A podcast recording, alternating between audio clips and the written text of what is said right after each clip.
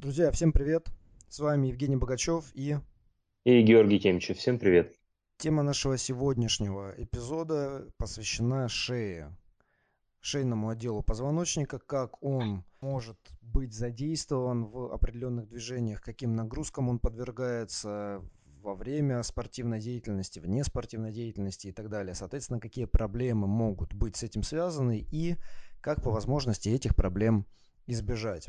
Гош, я тебе сразу вопрос задам, потому что это прежде всего твоя, скажем, ну, одна из прямых таких, не знаю, не специализаций, но, короче, ты про шею знаешь гораздо больше явно меня, да, потому что у тебя Мгм. есть даже целые курсы про там шейное отдел. Я, по-моему, был даже на нем когда-то там несколько лет назад с мобилизациями э, шейного отдела, манипуляциями и всем таким прочим. Вот, Мгм. расскажи, пожалуйста, ты как практикующий врач, с какими проблемами к тебе приходят люди? Если мы говорим о, давай так, просто две категории, да, пусть это будут э, обычные люди, которые приходят с проблемами в шее, и, соответственно, спортсмены э, и спортсмены. Я вижу, в принципе, разные категории, да, это и спортсмены, и обычные люди, и не могу сказать, что, наверное, кого-то вижу чаще, потому что и у тех, и у тех э, есть проблемы с шеей. Ну, наверное, они немножко просто по-разному выражены, да. У спортсменов Мгм. чаще это бывают проблемы в шее вследствие того, что они слишком ее нагружают. В частности, это могут быть борцы, это Мгм. могут быть э, брейкдансеры, ну, то есть люди, у которых нагрузка на шею действительно высокая, и там как раз возникают всякого- всякие различные там головные боли или хронические боли. Вторая категория – это люди, которые, наоборот, недостаточно используют шею.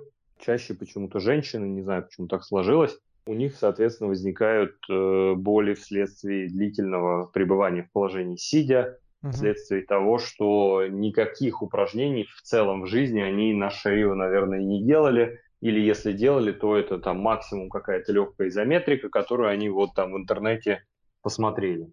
Мгм. Вот. а Если говорить по конкретным проблемам, то вполне себе такие стандартные. Это локальные боли в шее при поворотах. Это могут быть э, грыжи диска, но они встречаются реже. Мгм. А, И это могут быть еще различного рода проблемы с нервами, когда боль из шеи отдает куда-то, да, там может рука неметь, или в руку отдавать, или в лопатку отдавать, вот такие проблемы. Мгм. А, Слушай, ну давай, знаешь как, давай поговорим вот про онемение вначале, потому что это довольно часто встречается у очень разных людей, и можно, скажем, от онемения начать, да, то есть вот если у человека, как это может проявляться, у него может быть просто все время легкое онемение пальцев, да, или же это может быть там во время ночного сна, когда он лежит, может быть подушка не Мгм. очень удобная, вот, и там отнимает. Прав я или, или я здесь что-то, не знаю, не договариваю или, в общем, поправь меня здесь.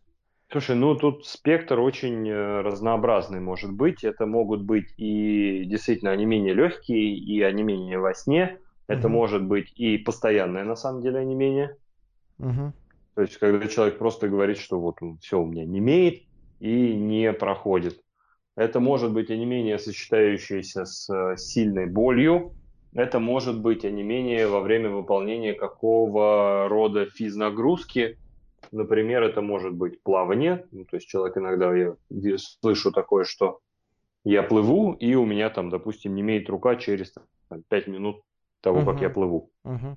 Или выполнение какого, какого рода другой активности, там, подтягивание на турнике, или работа с э, весом, э, подъем рук выше уровня головы, вот всякие такие моменты.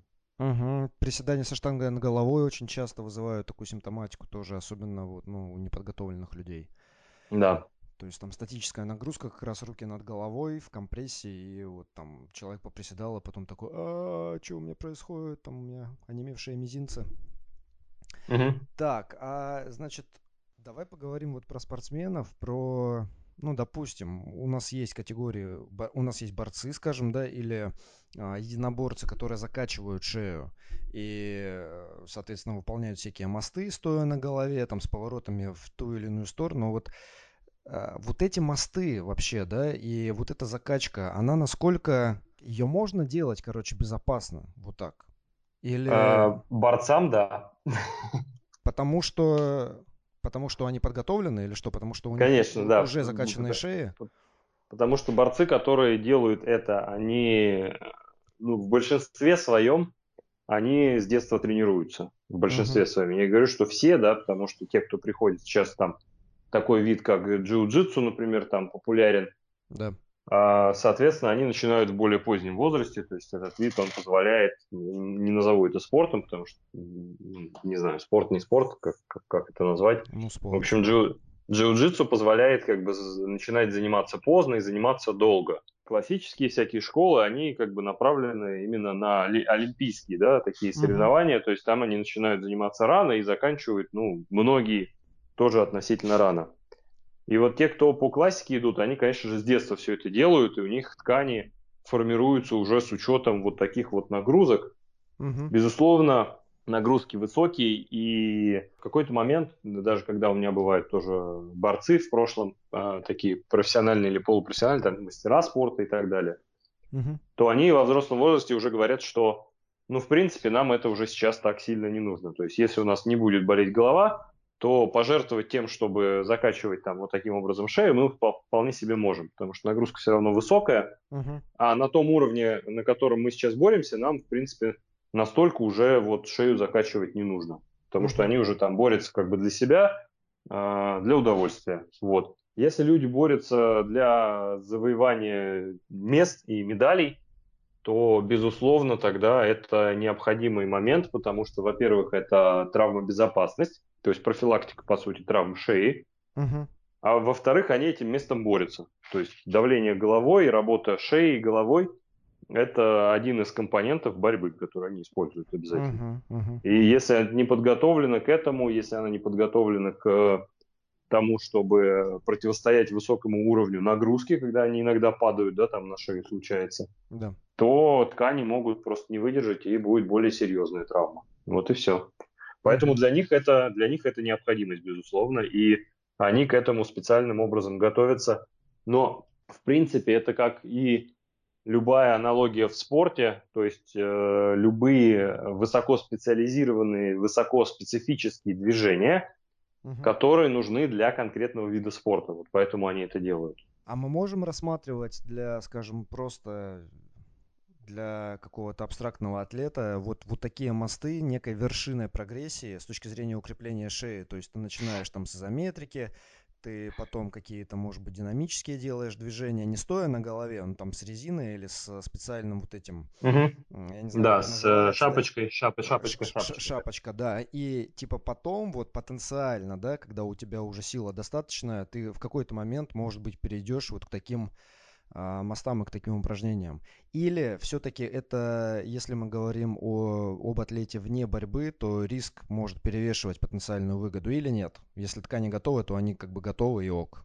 Слушай, ну, я могу сказать следующее. Во-первых, там вот этих видов того, как этот мост можно делать, да, и даже не только мост, а вот именно для меня это а, в целом как бы категория закачки шеи на ковре, да, то есть почему, почему, почему так делается, в принципе, почему это так популярно, потому что тебе нужно что? Тебе нужно а, помещение, в котором а, с неба не льется вода да. и не дует ветер, а, пол и трико. Да. Вот, и все, и ты можешь как бы заниматься. И в этих же условиях ты можешь, в принципе, качать шею. Поэтому как бы вот такая, такая штука развилась. Там можно же делать с разным уровнем нагрузки эти упражнения. Я, например, некоторым своим пациентам на каких-то этапах могу такие упражнения давать. Я, собственно, это и делаю, я их даю. Uh-huh. Но они выглядят, конечно же, адаптированными от того, как это выглядит у борцов, потому что там опора намного больше, там опора, допустим, там на локти и на колени, да, и вес uh-huh. на голову переносится только там в нужном объеме и в нужной интенсивности. То есть я все это тестирую. Плюс амплитуда, опять же, может быть различной в этих упражнениях. То есть вот этими нагрузочными параметрами я иногда очень широко играю в зависимости от э, состояния пациента и целей. Угу. И то есть я не могу это рассматривать в отрыве от этого, потому что для меня вот картина мира, она вот такая. Да, Если да. мы берем, конечно же, то, как это выглядит у профессиональных атлетов, то это, конечно, довольно высокий уровень, и к нему надо еще длительную дорогу пройти, если мы говорим про обычного человека. Вот. Угу. Хорошо. А по поводу, да, да, второй пункт по поводу шапочек и всего остального. В принципе, оно, ну, отчасти друг друга заменяет, но не, не до конца, потому что, конечно же, там специфика нагрузки, акценты и так далее будут э, выше, если мы говорим про борьбу, да, они будут выше, если ты будешь работать непосредственно в тех условиях, в которых ты окажешься, то есть когда тебя головой в ковер втыкают.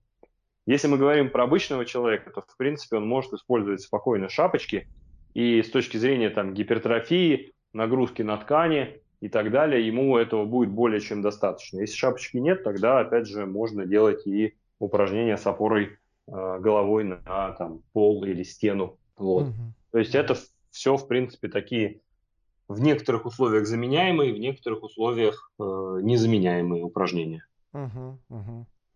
Хорошо, хорошо. Э, у меня еще один, знаешь, какой вопрос про кроссфитеров. В кроссфите есть отжимания в стойке на руках.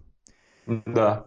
И они обычно в большом объеме, то есть это там, скажем, от 50 повторений и до 150 может быть. Да, Причем это могут да. быть строгие отжимания или киппингом, неважно, да. А важно то, что там человек готов или не готов, он отжимается в стойке, он приземляется на голову, и чем он менее подготовлен, тем меньше, соответственно, он тормозит себя руками, и тем больше он да. рассчитывает на вот... На втыкание головой. На да. втыкание головой, на демпфирующие вот эти способности, возможности, да, и на какое-то отпружинивание в верхнюю точку. Да, да, да. Причем, реально, у меня прямо перед глазами стоит один кадр соревнований в Европе, когда там были строгие отжимания с дефицитом, там у девочек дефицит был 10 сантиметров, то есть платформа где-то 10 сантиметров или 7, вот что-то такое, да, на ней руки стоят, и они, получается, опускаются, голова опускается ниже уровня постановки да. рук, и это строгие отжимания, и там большой объем. И они, короче, ну, начинали более-менее, но заканчивали. Там ты смотришь, и вот она втыкается головой, и прям видно, как вот эта волна вибрации, реакция опоры, да, которая от пола идет да. через голову, как она по телу, в принципе, идет, то есть дальше вверх, через все тело. И,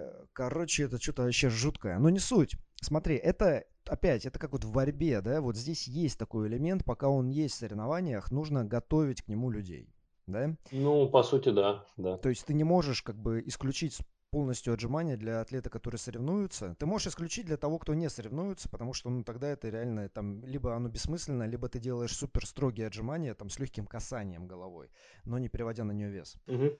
А, значит, во-первых, чем потенциальные риски вот такого втыкания, да? Страусиная, страусиная техника ага. и, скажем, острые какие-то риски, да, ну вот в моменте, что может произойти, и хронические. То есть, да. что может догнать, скажем, когда ты уже забьешь на вот этот спорт, угу. и чем это потенциально, да, потому что понятно, что очень разные могут быть проблемы, ну там, тем не менее. Вот. И э, что все-таки мы можем сделать для помимо того, чтобы укреплять плечевой пояс, потому что отжимание в стойке на руках это упражнение не для шеи, а для рук, да? Вот, и как бы руки должны в данном случае быть крепче, но что можно посоветовать для шеи, вот для таких атлетов? То есть дополнительное, может быть, укрепление, там, прочее. Угу. Ну, во-первых, я, я бы назвал эту технику тогда техникой дятла, а не страуса, поскольку они долбятся головой в, твердый предмет.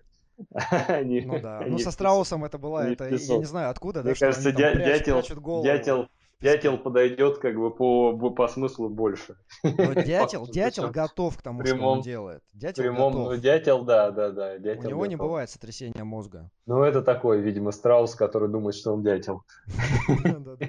Вот. Я бы посоветовал, во-первых, если мы говорим про то, что это нельзя никак исключить, а, начнем с, с пугалок, да, то есть там, в принципе, возможно все.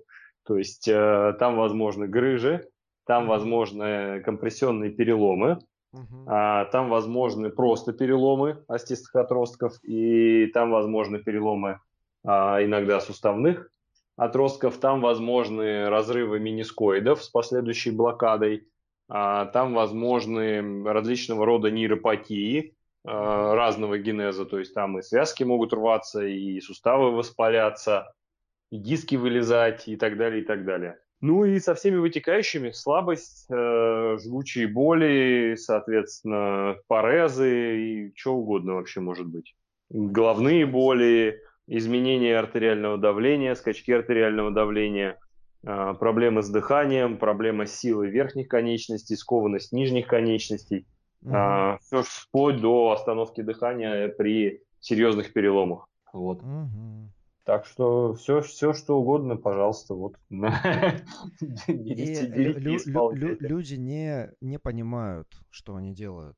Вот я Да, на я таком, на таком вижу, объеме интенсивности, особенно когда адреналин, соревнования и так далее, ты, а, возможно, даже вначале и не почувствуешь, да, потом уже там, через некоторое время что-нибудь у тебя а, начнет болеть, и да, Ну, смотри, мы можем посоветовать кроссфитерам тренировать шею как борцы. Там, ну, понятно, в меньшем, с меньшей степенью интенсивности, потому что все-таки не те нагрузки. Но тем не менее, да, то есть считать это место таким необходимым для укрепления или с необходимостью А, Я бы, отдельного. да, рекомендовал, если этого никак нельзя избежать, то для них основное, конечно же, будет это закачка по направлению в разгибание, причем доходя до довольно экстремальных а, нагрузок. То есть Потому что разгибание это уведение туда-назад головы, назад, да, да, да, да, лицо как бы вверх. да, да, да. Да, то есть им, по сути, у них движение как раз будет, когда они в основном втыкаются двумя вариантами, насколько я видел, это либо на, больше на лоб, это более умные люди, то есть они как бы чуть-чуть позволяют себе, как сказать, ну, погасить, да, мышцами шеи немножко нагрузку, а, если они состоятельны, опять же. А вторые это, соответственно, те, у кого такой возможности нет или знания нет, это те, кто втыкаются ровно шеей, когда она как, как ну, так, жесткая такая конструкция входит, тогда, конечно, нагрузка на диски и на все остальное довольно высокая получается. Вот. Э, В этом, в этом случае мы не можем ничего закачать напрямую. То есть при, при прямом втыкании, как бы макушкой, когда шея жесткая, мы изометрически ее так сокращаем и Мгм. втыкается. Но она по-любому перераспределится в основном на пассивные структуры, то есть это будут и диски, это будут и тела позвонков, э, все вот эти вот структуры. В первом случае разгибание э, в эксцентрическом режиме, в, в идеале, да, доходя до эксцентрического режима, это то, что точно, точно стоит делать, и потом переводить это все вот в те самые отжимания. Но такой момент переводить это нужно осознанно, а, заранее, и э, прям как упражнение отдельное, то есть когда вы не уставший готовитесь э, и технически отрабатываете то, как будет работать шея вот в такой технике. Вот я бы так рекомендовал. Это, наверное, э, снизит максимально риски всех вот этих проблем. Мгм. Ну, еще один момент это то, что тренировать отжимания так не нужно. То есть не нужно тренировать отжимания в стойке на руках, все время переводя вес на голову. И в тренировках можно дозировать объем, интенсивность, частоту тренировок так, чтобы м, не доводить до отказа, да? Вот. И заодно укреплять шею и отрабатывать технику специфичную, но опять не в условиях там утомления дикого. Да, да, в неусловиях утомления. Именно тех- И техника не страдала что в да, момент отработки. и, и тогда у вас будут только соревновательные моменты, только изредка будут вот эти моменты, когда вы там можете дойти до какого-то технического отказа, там стоя вниз головой и так далее. То есть это, ну, значительное, максимально возможное снижение нагрузки вот такой. Если же человек просто ведь как бывает обычно, человек думает, я хочу отжиматься в стойке на руках. Да, вот вчера он сидел на диване, вчера сидел на диване, а сегодня он встал с дивана, пришел в зал и такой, о, а что они делают? Отжимания в стойке. О, я тоже хочу. И завтра он уже становится на руки и пытается отжаться. И, естественно, Мгм. там нет никаких сил, и поэтому головой воткнулся, зафиксировался, там постоял на голове, как-то там брыкнулся вверх, отжался, да, кое-как. Вот так это происходит. Вот, то есть Ну даже да, да. А, И поэтому тут в данном случае, скажем, тренерам надо четко разделять, соревнуются атлеты или нет, на каком уровне, да, будут там вообще в программе отжимания или не будет. Если не будет, то нет смысла их делать, и если он не соревнуется, то тем более. Если соревнуются, то к этому надо подходить плавно, увеличивая в первую очередь силу, силовую выносливость плечевого пояса мышц рук, и во вторую очередь отрабатывая технику и укрепляя там шею. Да, и самое, самое интересное, что в этой технике-то как раз, э, я понимаю, почему они эксцентрическую фазу, ну, проваливают, по сути, да, Э, Мгм. но дело в том, что вот эта вот энергия, за счет которой они проваливают, она как бы ну, никуда не уходит. То есть она там вот и гасится в той же шее э, и на, и на полу. То есть не получается цикла растяжения сокращения. Просто еще по той причине, что у нас а, верхние конечности не в той степени, а тем более голова, не приспособлены к э, циклу растяжения сокращения, в отличие от, ниж- от нижних. То есть те намного больше адаптированы именно к, э, к такой работе, поэтому у нас там сухожилия, в принципе, все длиннее. Вот, в руках они маленькие, короткие, по большей части, И, и в голове еще, соответственно, меньше и в шее. Там как бы вариантов особо нету, чем мы могли бы это осуществлять так эффективно, как в ногах. Так, так, значит, а, а йоги? Что с йогами? Слушай, с йогами все более лояльно, потому что на йоге, я как человек, который ходил на йогу там, три года, что ли, там, в принципе, на это акцентируют большое внимание. И когда людей э, учат э, стоять даже на голове, говорят, uh-huh. что у вас 80% веса должно быть на руках и uh-huh. только 20% на голове. Но в разных школах это может отличаться, этот процент, но он все равно меньше половины. Uh-huh. То есть основной вес учат именно держать и сразу говорят основной вес держать на руках, а не, а не на голове. То есть говорят, да, стойка на голове, но типа стоим мы как бы не совсем на голове. Угу. Вот. А, понятное дело, что новички так не делают и стоят на голове, и потом у них там головные боли развиваются. Но поскольку йога довольно а, такая тема, где много статики, угу. то нагрузка, в принципе, не такая агрессивная, как э, в кроссфите, безусловно. То есть там нет этой динамики, там нет вот этого жесткого истощения, и там во время занятий есть правило, типа, если ты устал, ну, блин, отдохни. Никто тебя за это не, э, не будет наказывать, баллы с тебя снимать не будет и так далее. Mm-hmm. То есть не можешь делать асану, делай какую-нибудь другую. Например, не можешь стоять на голове, а, там, не знаю, отрабатывай там другую какую-то асану, там, приближение к стойке на голове, да? Uh-huh. А, вот и все. То есть на этом, на этом там история заканчивается. Могу рассказать единственный свой опыт, один, один негативный в этом направлении. Я как-то после долгого перерыва решил постоять тоже на голове, поделать выходы в стойку на голове из, э, соответственно, положения стоя на коленях.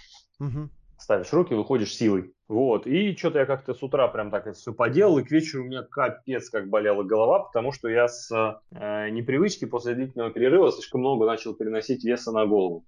Uh-huh. Э, ну, по сути, была травма, да, верхней шейного отдела. Я там выпил пару таблеток, обезболивающего, и на следующий день уже нормально себя чувствовал. Но вот такой вот опыт у меня был. То есть если слишком а, быстро, слишком интенсивно начать нагружать эту зону, как, uh-huh. впрочем, и любую другую зону в нашем теле, если так с ней себя повести, то можно получить вот такой исход. Ты сказал про свой опыт, а я тут в процессе вспомнил про свой. Это когда я хожу на руках, раньше ходил. Я потом переучился, раньше ходил.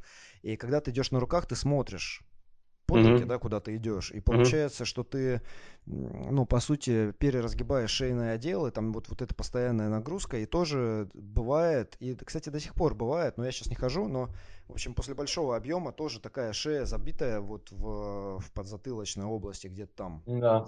А что это такое? Это просто спазм мышечный или, то есть насколько вот это, скажем, не знаю, опасно, это просто временное явление или этого тоже лучше избегать, как огня, да?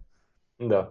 Ну, я не скажу, что это опасно. Это работа, в, по сути, в конце амплитуды, да, то есть когда ты идешь на руках, у тебя шея переразогнута, ну, по сути, не переразогнута, а разогнута до конца, угу. до конца амплитуды. И ты, ты правильно сказал по поводу высокого объема, да, ты, ты делаешь это в высоком объеме. Угу. То есть это работа в непривычном положении в высоком объеме. И это приводит, понятное дело, поскольку это еще и не часто выполняется, я так понимаю, что да. то есть ты периодически это делаешь, то мышцы тебе на следующий день, безусловно, дают болезненность просто потому, что они не привыкли делать это регулярно. Мы естественным образом бываем там довольно коротко в течение дня, когда, например, наклоняемся вниз и смотрим потом куда-то вперед или вверх, да, из наклона. Угу. Например, там завязываем шнурки и смотрим, там нас кто-то окликнул. То есть в это положение мы выходим довольно редко. Да. Но как только ты начинаешь делать это на руках, общее время по сравнению с тем, которое бывает в течение дня, растет там просто в, там, не знаю, десятки, сотни раз. Да. Потому что там, там ты 2 секунды в день, там, ну, 5 секунд в день. А тут у тебя получается там минуты. То есть очень uh-huh. много. Uh-huh. Вот. И чтобы этого не было, по сути, в принципе, есть же у нас э, различные варианты изометрической тренировки и вполне себе там медленную изометрику где-нибудь там на 50-60% там от 30 и выше секунд мы можем вполне себе поделать, чтобы приучить э, мышцы постепенно быть толерантными к этой нагрузке. Но опять же, это надо регулярно делать. Ну да, да, да, конечно. Так, хорошо. И знаешь, у меня следующий вопрос, который, он, по сути, перетекает от спортсменов и тех, кто на голове стоит, к обычным людям, которые занимаются фитнесом для того, чтобы лучше себя чувствовать, да? То есть, ну, физкультурники, там, энтузиасты и просто, просто обычные люди, да?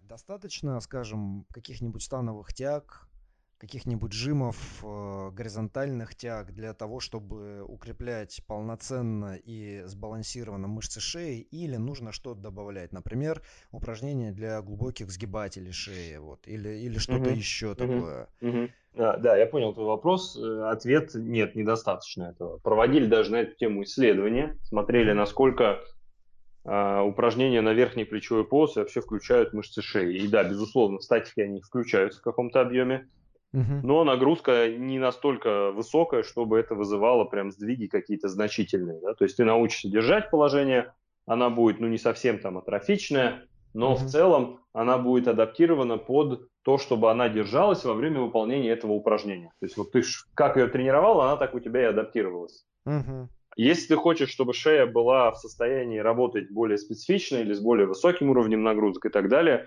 то так и, так и тренировать надо.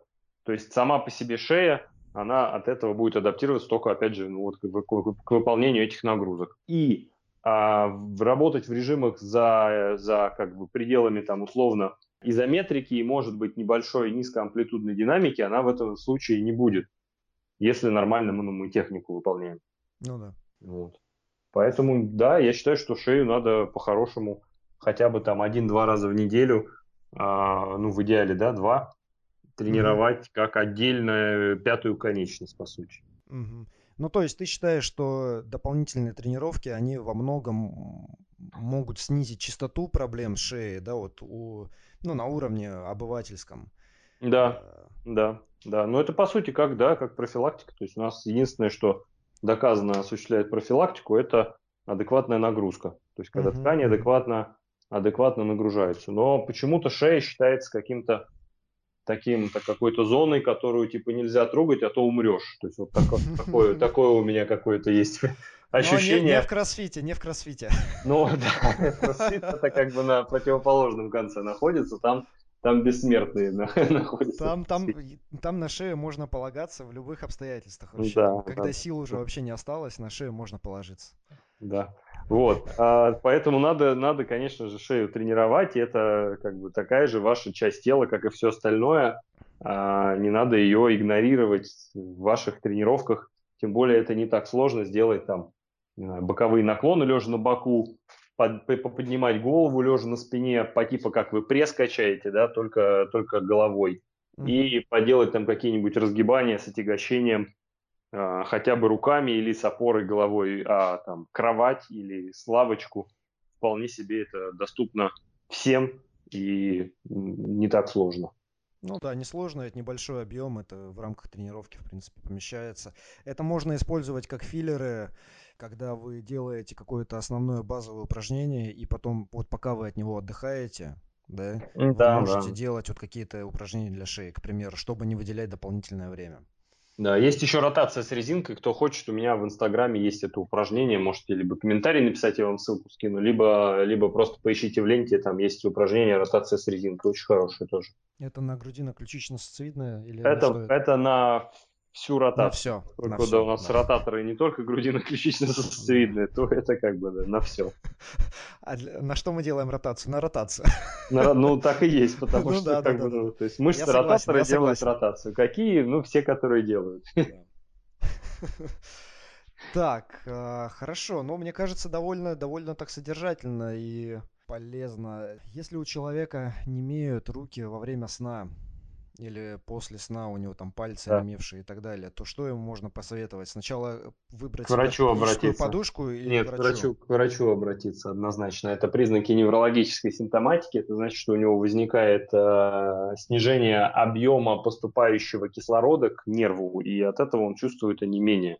Угу. Вот. Это значит, что надо разбираться с этой проблемой. И опять же, они не иметь могут по разным причинам. То есть это может быть шея, но это может быть и не шея. Это могут быть и компрессии на уровне, там, не знаю, под ключицей, это может быть компрессия на уровне там верхней апертуры выхода, в частности, и над первым ребром плечевого сплетения и так далее. Да? То есть про проблемы могут быть на разных уровнях, это может быть даже не шея. Угу. Вот, поэтому к врачу. Угу. Хорошо. По поводу подушки часто, частый вопрос, и меня тоже пациенты спрашивают, какую подушку я рекомендую. И мой ответ та, которая вам удобна. Ну да, да. Очень да. просто. Ну, а других... лучше, лучшего не посоветуешь, на самом Других, да, других вариантов нету. Я себя в пример привожу. У меня вот лично, у меня дома три подушки. Я сплю на трех подушках. Они три маленькие, они три разной а, жесткости, я их комбинирую, тогда мне максимально комфортно. Если бы была какая-то одна из этих подушек или две, то я бы с утра просыпался с некоторым, как минимум, дискомфортом в шее. Угу. Ну, я из своего опыта могу сказать, у меня тоже шея такая проблемная, у меня там сколиоз, там всякие грыжи и прочее, все, все вот это то, что пугает обычно на снимках и в заключениях, вот. И э, я использую, то у меня одна подушка ортопедическая, и я сначала использовал вот одну подушку, и она работала до какого-то момента, и потом, я так понимаю, что это просто, она как бы реально э, со временем стала мягче, да, угу. и вот когда она стала мягче, у меня снова начались вот какие-то вот эти онемения, я поменял, и когда вот я менял, я пришел в салон ортопедической угу. вот этой мебели, и я просто минут 15-20 на самом деле пробовал лежать на разных подушках, примерно в тех положениях, в которых я сплю. Mm-hmm. Вот. И, и вот так я там выбрал. И когда я ее выбрал, она там вы по ощущениям поймете, реально, вот вы поймете, что это то, что нужно, потому что шея расслабляется, когда вы так лежите, и, ну, это абсолютно такое естественное положение, которое вам даже там не хочется менять, да, ну, вот, угу. это, конечно, такой субъективный критерий, но, тем не менее, имеет смысл потратить время для того, чтобы выбрать вот такую подушку, потратить деньги, они есть очень разные и по технологиям, и по стоимости, ну, тем не менее, если это некая инвестиция в качество сна, то оно того точно, точно стоит. Да, да, по-любому. Вот. Я иногда сплю на таких, ну, пуховых подушках, когда в отелях там останавливаюсь. И иногда они оказываются очень, на самом деле, комфортными. Я даже задумывался как-то, чтобы себе такую купить и на ней спать, потому что бывает, что ну, прям лучше, чем мои три, это одна. То есть э, это просто я нашел для дома такое сочетание, а так, в принципе, бывают и другие варианты, которые не менее комфортные. То есть это надо просто поподбирать. Вот. Угу. Ну да, я вот сейчас не дома, я там в другом городе живу, да, а, какое-то время. И здесь какая-то просто обычная подушка. Я в итоге подсовываю руки под подушку, чтобы у меня уровень подходил. Mm-hmm. И с шеей все нормально, но у меня иногда вот во сне прям болят плечи. То есть я как-то mm-hmm. там, как-то так лежу, непонятно, что у меня, оно, эта боль не сохраняется, потом, ну вот ты просыпаешься, и плечо такое просто, что там с ним ну, да, происходит? Да. Вот, с нормальной подушкой этого не бывает вообще, вообще никогда. Мне что кажется, вот... тебе можно плед под подушку положить какой-то, она будет повыше, тогда у тебя надобность может отпасть, э, руку подсовывать. Ну, надо, да, кстати вероятно. Надо попробовать. Что мы можем еще? Ну, мне кажется, уже достаточно сказано. Да, мы, в а, принципе, только много... единственное, что, Гош, да. знаешь что, про растяжки. Растяжки, то есть тонус мышц шеи, можно ли его как-то у себя, скажем, выявить, да, что вот там у тебя, скажем, болит голова, это может быть там гипертонус, или да. нужно ли постоянно растягивать шею в разных положениях? Да, да давай я откомментирую для начала само слово вот это тонус, потому что да. то это, как сказать, то, что то, что является тонусом не по факту, да, по определению, то, как это есть там в нейрофизиологии, угу. а, это не то, что люди описывают как тонус. То есть это два разных, а, два разных состояния. Так. Первое – это свойство мышцы, да, когда она поддерживает, по сути, а, какую-то свою длину. Угу. То есть она делает это пассивно, она делает это а, с минимальной активностью иногда, да, и то есть там есть как бы несколько таких тонусов у нас. Это такой пассивный и немножко такой совсем чуть-чуть активный. По uh-huh. сути, как пастуральный тонус. Вот. А то, что описывают люди, они описывают чувство легкого дискомфорта, похожее на спазм. Uh-huh. Они описывают это словом тонус, потому что это типа похоже, но, но, но это, да, это не тонус. То есть это как бы вот дискомфорт самой мышцы. И они говорят, что мышца тугая стала, поскольку тонус как бы это показатель того, насколько она действительно сопротивляется пассивному растяжению, то они как раз и говорят, что это вот тонус.